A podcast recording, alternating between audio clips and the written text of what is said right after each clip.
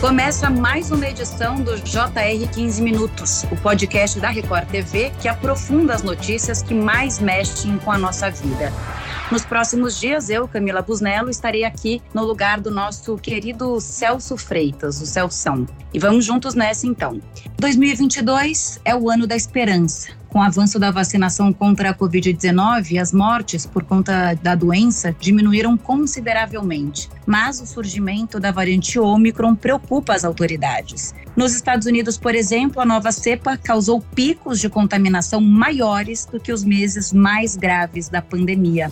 Recentemente, o país chegou à marca de um milhão de casos num único dia. E o Brasil? Nosso sistema de saúde está preparado para os impactos da Omicron? Ainda é cedo para falar numa variante mais amena do ponto de vista da gravidade dos doentes? Ou já é possível traçar um panorama? Nós conversamos agora com o médico infectologista da Sociedade Brasileira de Infectologia, Marcelo Dyer. Doutor, Prazer te ter aqui no nosso podcast. Seja sempre bem-vindo. Muito obrigado, um prazer falar com vocês. E quem também nos acompanha nesta entrevista é o repórter da Record TV que cobriu os avanços da Omicron no Brasil durante toda a virada do ano, Romeu Piccoli. Romeu, prazer te receber aqui mais uma vez. Bem-vindo.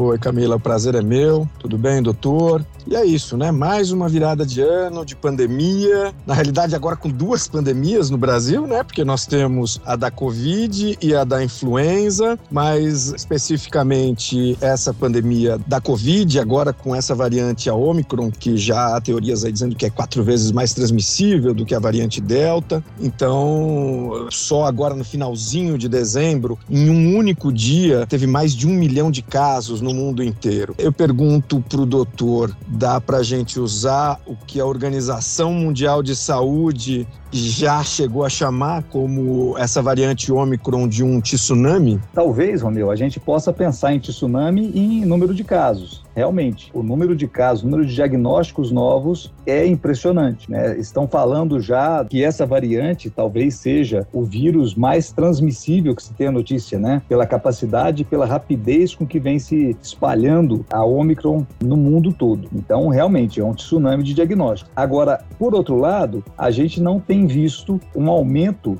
na mesma proporção do número de casos de internações hospitalares e principalmente de ocupação de leitos de UTI e ventilação mecânica. Os Estados Unidos está vivenciando um aumento de internação, mas o número de pacientes em ventilação mecânica não subiu tanto. Mas realmente, em relação a diagnóstico, é um tsunami, sim. Doutor Marcelo, isso já é fruto da vacinação, né? Muita gente diz, ah, eu me vacinei, mas eu peguei agora a Covid-19, voltando das festas de final de ano, esses casos crescendo muito rapidamente, eu queria saber do senhor o seguinte: quais são os sintomas da Omicron, né? Se, como diferenciar? Ah, eu estou com Covid, eu estou com influenza, tá tudo tão confuso, tantas epidemias ao mesmo tempo, tem viroses também. Então, no começo da pandemia, as pessoas tossiam mais, tinham febre. Agora, o que é? É mais coriza? É mais parecido com gripe mesmo? O que, que a pessoa deve saber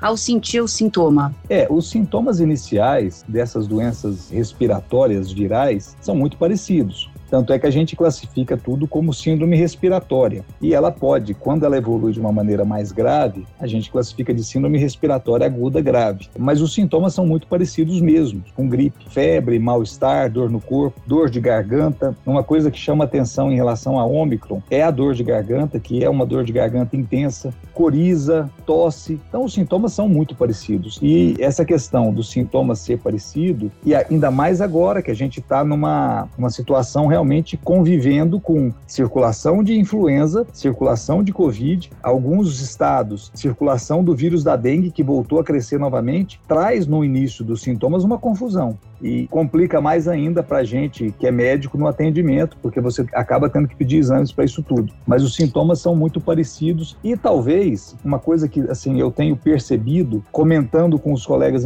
infectologistas, a gente tem percebido também, a Covid está mais amena, talvez pela vacinação recente recente do que a influenza. Os quadros de influenza têm vindo com muito mais intensidade, as pessoas têm sentido muito mais sintomas do que os pacientes com quadros de Covid. Agora, a influenza, pelo que eu acompanhei nesse final de ano, ela tem vindo de uma forma mais agressiva, mas ela passa mais rápido na maioria dos casos. Vocês têm percebido isso também? A Covid parece que ela se arrasta por mais tempo, né? Isso, isso. A Covid normalmente dura aí 10 dias, mas a gente precisa lembrar que a grande maioria dos pacientes, seja Covid, seja gripe, seja influenza, o quadro é um quadro brando. Alguns casos, que são os casos que vão evoluir de maneira mais desfavorável, que podem ser um pouco arrastados. Aí isso pode acontecer com influenza também. Então a gente tem que ter atenção, muita atenção com as pessoas mais idosas, as pessoas com comorbidades. Quando começa um quadro desse, a gente tem que ter muita atenção em relação ao que, como é que eles vão se comportar pelos fatores de risco que existem. Que aí, mesmo gripe, a gente precisa lembrar que gripe também mata. Tem óbitos por gripe acontecendo é, no país, no mundo todo. Então a gente tem que ter atenção com esses pacientes, porque eles podem evoluir de maneira desfavorável, mesmo sendo gripe. E como a vacinação de influenza foi no início do ano, é, os anticorpos já estão diminuindo, que eles diminuem ao longo do tempo, assim como a gente está vendo com o Covid. E como a vacinação do Covid está ganhando força e o reforço foi feito agora recente, normalmente os sintomas da Covid têm vindo mais leves, mas a gripe pode ter um sintoma muito parecido, inclusive com comprometimento respiratório, levando à queda de saturação saturação, desconforto respiratório, imagem pulmonar sugestiva de pneumonite. Então, é muito parecido mesmo o quadro das duas doenças. Doutor, qual é então a orientação para quem começou a sentir sintomas, ainda não tem o diagnóstico, mas é, obviamente vai ter que testar para ver o que, que a pessoa tem para poder se isolar. Enfim, H3N2 também a quarentena é necessária e aí vem aquela história: toma o remédio antiviral, não toma, procura um médico logo que sabe que pode estar com algum vírus. É, o ideal é procurar o atendimento médico para diagnóstico e para tratamento. Para a influenza existe medicamento, que é o Tamiflu, né? Todo mundo conhece por esse nome, o nome da droga é o Tamivir, mas existe medicamento e que ele deve ser iniciado nas primeiras 48 horas. E o, e o ideal para isso, até porque na rede pública ele só é entregue mediante prescrição médica, é que procure o médico. Por isso, daquela importância que foi feita essa campanha de vacinação que está contra a gripe, mesmo sendo a cepa de 2021, está se buscando vacinar a maioria das pessoas para tentar diminuir o número de pessoas nas unidades de pronto atendimento, porque as pessoas frente a um sintoma como esse, mal-estar, dor de garganta, tosse, eventualmente febre, ela vai buscar uma unidade de saúde, porque estão todos muito assustados, para saber o que, que é. Descartar Covid, confirmar influenza ou uma coisa ou outra, as unidades de saúde estão lotadas. A campanha de vacinação visou justamente isso, diminuir uma possibilidade de uma doença. Mas o ideal é procurar um atendimento médico mesmo, Camila, para poder tanto fazer diagnóstico quanto prescrição de medicamento correto. Agora tem duas questões aí, né, doutor? Uma é que assim, esse medicamento ele sumiu das farmácias. É muito difícil você encontrar. A gente fez algumas reportagens a respeito disso. Tem muita gente se automedicando. Então, mesmo antes de estar gripada, a pessoa já foi lá, comprou. Os donos de farmácia não estão conseguindo encontrar nos laboratórios, enfim. E outra coisa, queria que o senhor explicasse, por favor, essa questão da vacina. A vacina de 2021, a vacina da influenza, ela não contém essa cepa da H3N2, mas ela ameniza os sintomas de quem acaba se se contaminando com essa nova variante da influenza? Então, em relação ao medicamento, foi inclusive conversado com o Ministério da Saúde e ele garantiu que o medicamento, apesar de ter uma quantidade um pouco menor, que a procura realmente é maior, mas ele tem abastecido as secretarias estaduais de saúde, que por sua vez abastece os municípios com o medicamento. Então, na rede pública tem o medicamento. Por exemplo, eu estou falando em Goiás. De Goiás nós temos medicamentos, os medicamentos é, não faltou. A gente às vezes tem que fazer um, uma articulação, dar um, de, um comprimido de 30 e um de 45 75 para dar a dose de 75, mas é, tem se feito o medicamento para todos. Em relação à questão da vacinação, todo ano a vacina ela é atualizada e a vacina sempre vai contemplar dois vírus influenza A, que é o H1N1 e o H3N2, e um influenza B, no caso da vacina trivalente, ou dois influenza B no caso da vacina quadrivalente. A vacina que foi utilizada em 2021, ela, as cepas do H3N2, ela é diferente da que está causando a doença agora, mas ela não tem uma variação tão grande a ponto de que a vacina perca a eficácia. Então existe proteção cruzada. Por isso que as pessoas, as vacinadas principalmente, têm uma forma da doença, mas a doença não progride muito. Ela começa, mas ela não vai muito para frente. Então existe proteção cruzada sim. Quando a variação é muito grande, como aconteceu em 2009 com aquele surto de gripe H1N1, que foi uma mudança realmente importante na estrutura do vírus, uma mutação grande. As vacinas que nós tínhamos, nenhuma delas contemplava aquela cepa. E aí teve que ser produzida uma vacina emergencial para proteger a população contra aquela cepa daquela época. Inclusive, quando as pessoas falam que nunca se desenvolveu uma vacina tão rápido como a do Covid, tem que lembrar que na época do H1N1, lá em 2009, foi desenvolvida uma vacina realmente em caráter de urgência, em alguns meses, para cobrir aquela cepa que estava circulando, porque não tinha vacina para aquela cepa, não tinha nenhuma vacina parecida. Se produziu uma vacina para atender aquela cepa naquele momento e funcionou. Vacinamos muitas pessoas e conseguiu conter o surto naquela época com a vacina nova que foi produzida para atender aquele ano específico. Agora, doutor, a gente já tem casos aí de dupla infecção, pessoas que contraíram a influenza e a Covid-19 ao mesmo tempo. Já tem até um nome para isso, né? Tal da flurona, tal, enfim. Como é que fica o sistema imunológico dessa pessoa? Normalmente, Romeu, o que acontece, os vírus, apesar da pessoa ter o que a gente chama de co-infecção, a infecção com os dois vírus, um dos vírus acaba prevalecendo, sobrepõe o outro. O que pode acontecer, às vezes, o quadro se arrastar um pouco mais, na maioria das pessoas. Lógico que quando você tem uma pessoa mais debilitada, como eu falei, nós temos que ter atenção com os extremos de idade, com as pessoas com comorbidades. Eles podem ter uma evolução desfavorável. Mas, no geral, o que acontece, os sintomas são muito parecidos e o diagnóstico diagnóstico é feito pelo exame, pelo painel viral. Eu já vi até em alguns grupos é, que a gente participa o resultado positivo com três vírus, inclusive quando chega com vírus sincicial respiratório. Então, eventualmente isso pode acontecer, mas não é a rotina, não é a coisa mais comum. Mas que pode acontecer, pode sim. A população ela está assustada. Qualquer letrinha nova que chega, ou qualquer possibilidade de ficar doente, a população já fica com o cabelo em pé, né, doutor? Mas então essa florona que foi detectada em Israel Israel, aqui também em São Paulo, Ceará, Rio de Janeiro, não é nada para se assustar. É algo que é comum e que vamos conviver. Agora, eu te pergunto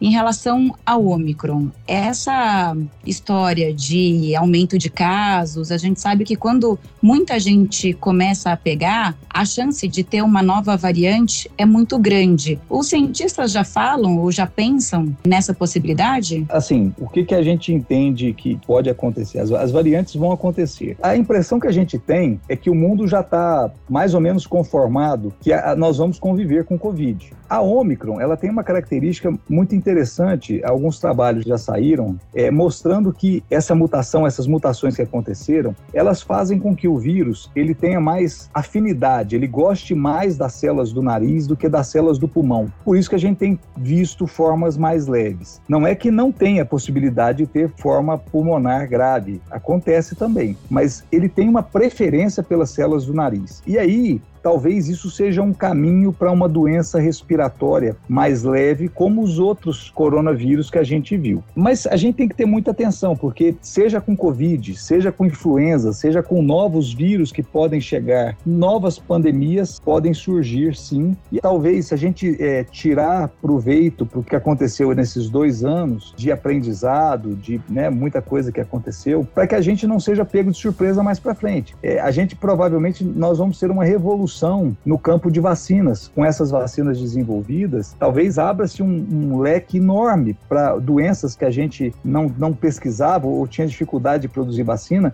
de começar a produzir vacinas novas para algumas doenças, medicamentos que começam a surgir mais rapidamente, assim como em relação ao HIV, a gente teve um impulso de medicamentos e isso serviu inclusive para o vírus C da hepatite, que hoje é uma doença totalmente curável. Talvez a gente tenha isso também a partir daí, a partir da Covid. Mas que, que existe um temor, é, assim, o, o horizonte não está muito claro em relação ao que pode acontecer para frente. Ainda assim, pelo menos para mim, paira uma nuvem para frente em relação ao que pode acontecer. A gente não sabe ao certo o que, que vem pela frente. Muito bem, chegamos ao fim desta edição do JR 15 Minutos. Eu agradeço muitíssimo a participação e a presença do médico infectologista da Sociedade Brasileira de Infectologia, Marcelo Dyer. Muito obrigada, doutor. Eu que agradeço, um prazer falar com você, Camila, um prazer falar com você, Romeu. É um prazer falar com vocês que, que nos escutam. E o Romeu Piccoli, muito obrigada também pela participação aqui, trazendo informações importantíssimas e a percepção do que está acontecendo também com os infectados nas farmácias. Obrigada, Romeu. Até a próxima. Eu que agradeço, Camila. É sempre um prazer estar por aqui. Obrigado, doutor Marcelo, e a todo o pessoal que está ouvindo a gente. Um abraço. Esse podcast contou com a produção de Homero Augusto e dos estagiários Davi Bezerra e Larissa Silva. Sonoplastia de Marcos Vinícius. Coordenação de conteúdo, Camila Moraes, Edivaldo Nunes e Deni Almeida. Direção, Tiago Contreira. E vice-presidente de jornalismo, Antônio Guerreiro. Te aguardamos no próximo episódio. Até lá, muito obrigada.